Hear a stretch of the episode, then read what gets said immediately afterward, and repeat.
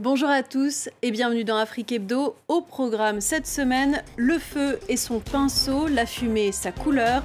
L'artiste congolais Géraldine Tobé expose en Belgique. Sa démarche artistique exprime la souffrance de la période coloniale, mais aussi l'espoir d'un meilleur avenir commun. Elle est considérée comme l'une des voix féminines majeures de la littérature en Afrique. Philosophe, poétesse et romancière, Tanela Boni est notre invitée. Pour finir, nous partirons au Maroc à la découverte de la Casbah d'Agadir Oufela. Le site fortifié vient d'être restauré grâce à des techniques de construction ancestrales respectueuses de l'environnement. Seuls des matériaux naturels et locaux ont été utilisés. C'est une technique de peinture très spéciale qu'utilise Géraldine Taubé. La plasticienne utilise la flamme d'une lampe à pétrole pour réaliser ses toiles grandioses. Elle vient noircir la toile et peut ainsi dessiner dans l'obscurité de ses formes. Sa peinture au feu lui permet d'exorciser le passé, cette fois-ci le douloureux passé colonial.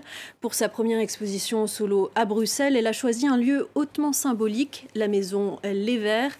Cette grande bâtisse en plein cœur de la capitale belge abritait l'entreprise nommée les Huileries du Congo belge qui exploitait des milliers de travailleurs congolais pour produire de l'huile de palme. Visite guidée par notre correspondante Alix Le Bourdon.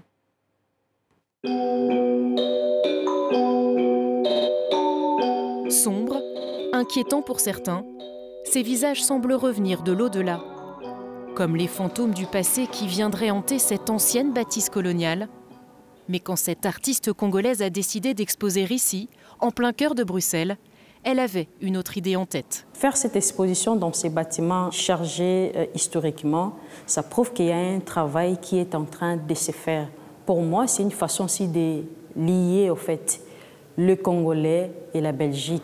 Pourtant, il y a des décennies, ces murs servaient de comptoir commercial à une entreprise de savon qui importait de l'huile de palme du Congo. Ce bâtiment est un symbole d'une espèce d'exploitation de tout un pays. Bon, maintenant, nous voyons quelqu'un, une très bonne artiste de la jeune génération, qui en quelque sorte hein, euh, dépasse hein, toute cette histoire. Transformer une blessure en richesse, Géraldine l'a appris très jeune. Elle se souvient encore avoir subi des exorcismes par le feu, car elle était accusée d'être une enfant sorcier. Quand je me suis mis à travailler à peindre avec de la fumée, c'est là où je me suis rendu compte que cette fumée n'était rien d'autre une partie de ma vie que j'avais récupérée.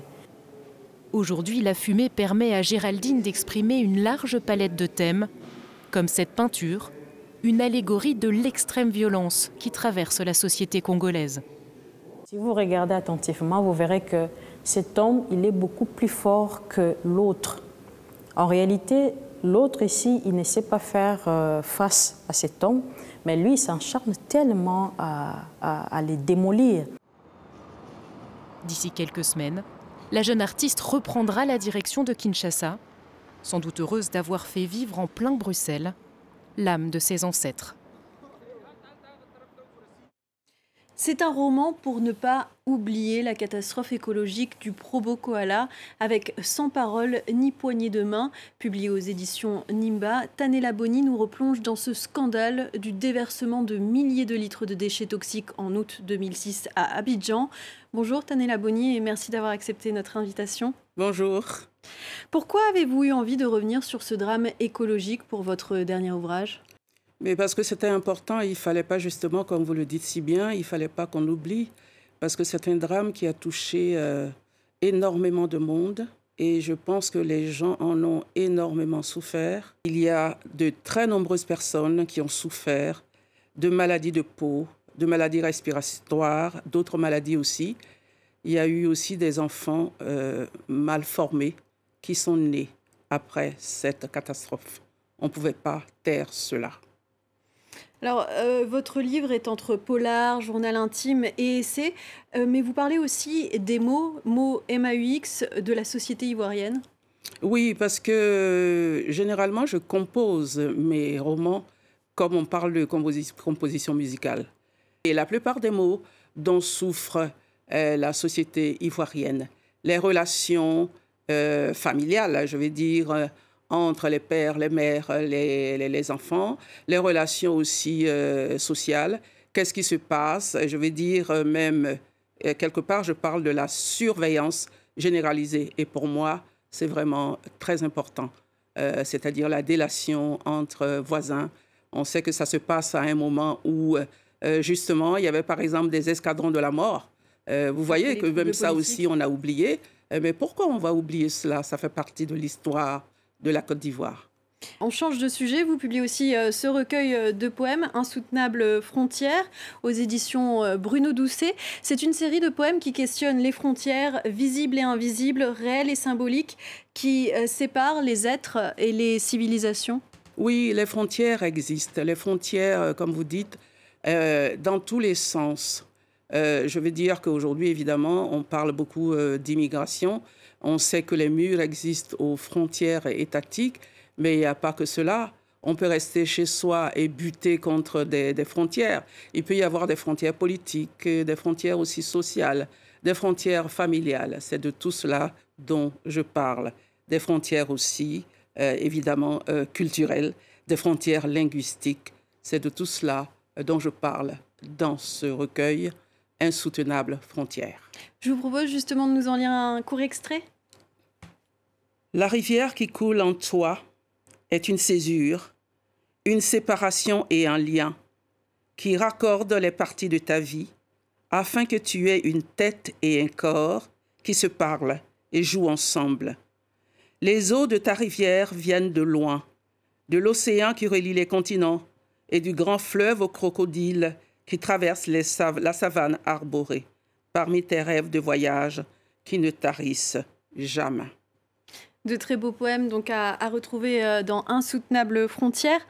Euh, pour finir, euh, vous êtes aussi philosophe. On arrive à la fin de l'année 2022. Quelle philosophie de vie pouvez-vous conseiller à nos téléspectateurs pour être heureux et sereins l'année prochaine? Vous savez qu'on a tous des grands rêves, mais les sociétés dans lesquelles on vit, on vit justement ne nous permettent pas, ces sociétés-là, ne nous permettent pas de réaliser nos rêves. Moi, je dirais que pour 2023, faisons en sorte que nos rêves se réalisent malgré les injonctions extérieures et intérieures.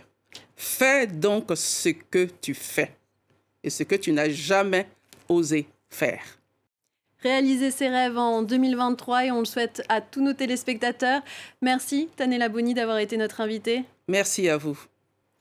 Au Maroc, c'est une forteresse majestueuse qui culmine à une hauteur de 236 mètres, la Casbah d'Agadir Oufela, érigée en 1540 par le roi Mohamed el Le site a rouvert au public après deux années de travaux de restauration. Les architectes et ouvriers en charge du chantier ont privilégié un savoir-faire ancestral et des techniques plus écologiques que celles largement répandues. Voyez ce reportage de Frédéric Prabono et Régis Maté le téléphérique d'Agadir, le seul au Maroc. Depuis quelques mois, il permet de monter jusqu'à la Casbah, un moyen de transport dernier cri pour rejoindre une citadelle tout juste restaurée après deux ans de travaux dirigés par l'architecte Salima Nagy. Cette citadelle, elle a malheureusement subi le tremblement de terre de 1960.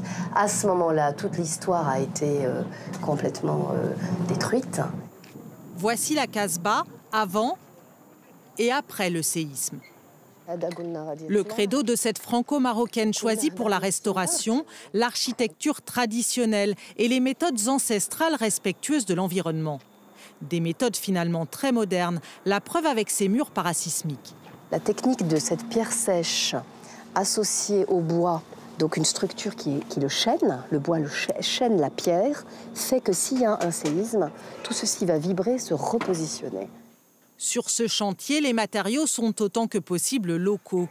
Du bois de laurier teint pour les plafonds, des pierres pour les murs, un choix fait avant la crise Covid, plus pertinent encore aujourd'hui.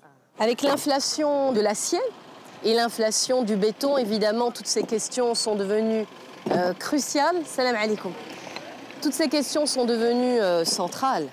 Les ouvriers, eux, sont fiers de retrouver les techniques des anciens. J'aime le patrimoine, travailler sur des monuments. Ça exige de travailler avec implication et droiture, comme les anciens, pour que ça tienne sur la longue durée. Côté visiteurs, tout le monde semble convaincu, touristes étrangers comme marocains. Il n'y a pas de ciment, il n'y a pas de, fer, il y a pas de. C'est juste des matières nobles, vivantes. Tout était détruit, donc c'est bien, je trouve qu'ils rénovent euh, et d'une manière artisanale. Dans le respect de la tradition, ça c'est bien. Salima Nagy se bat depuis des années pour convaincre qu'une autre architecture est possible. Direction l'arrière-pays où elle multiplie les projets. Celui de l'oasis de Targist est inauguré ce jour-là. Huit ans de travaux pour réhabiliter cet ancien souk colonial. Même quand les températures dépassent les 45 degrés l'été, pas de climatisation ici, grâce à ces briques de terre crue. À l'intérieur, il y fait frais. Parce que justement, c'est construit dans ces matériaux, qui sont des matériaux nobles, dans un contexte de réchauffement climatique, cette architecture oasienne peut servir de modèle.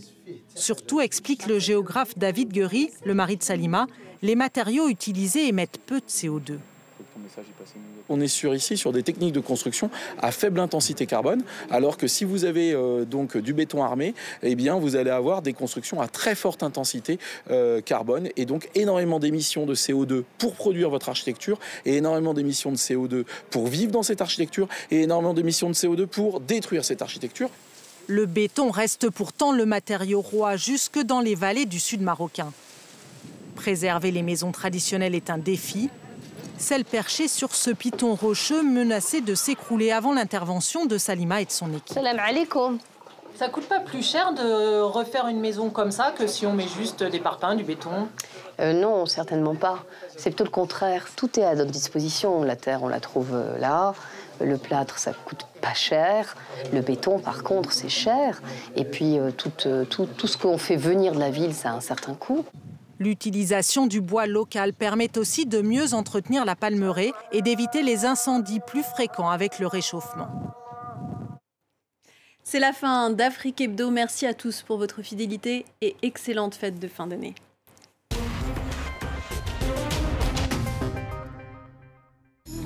Il y a 200 ans, un pays singulier voit le jour, le Liberia, fondé pour accueillir des esclaves américains affranchis.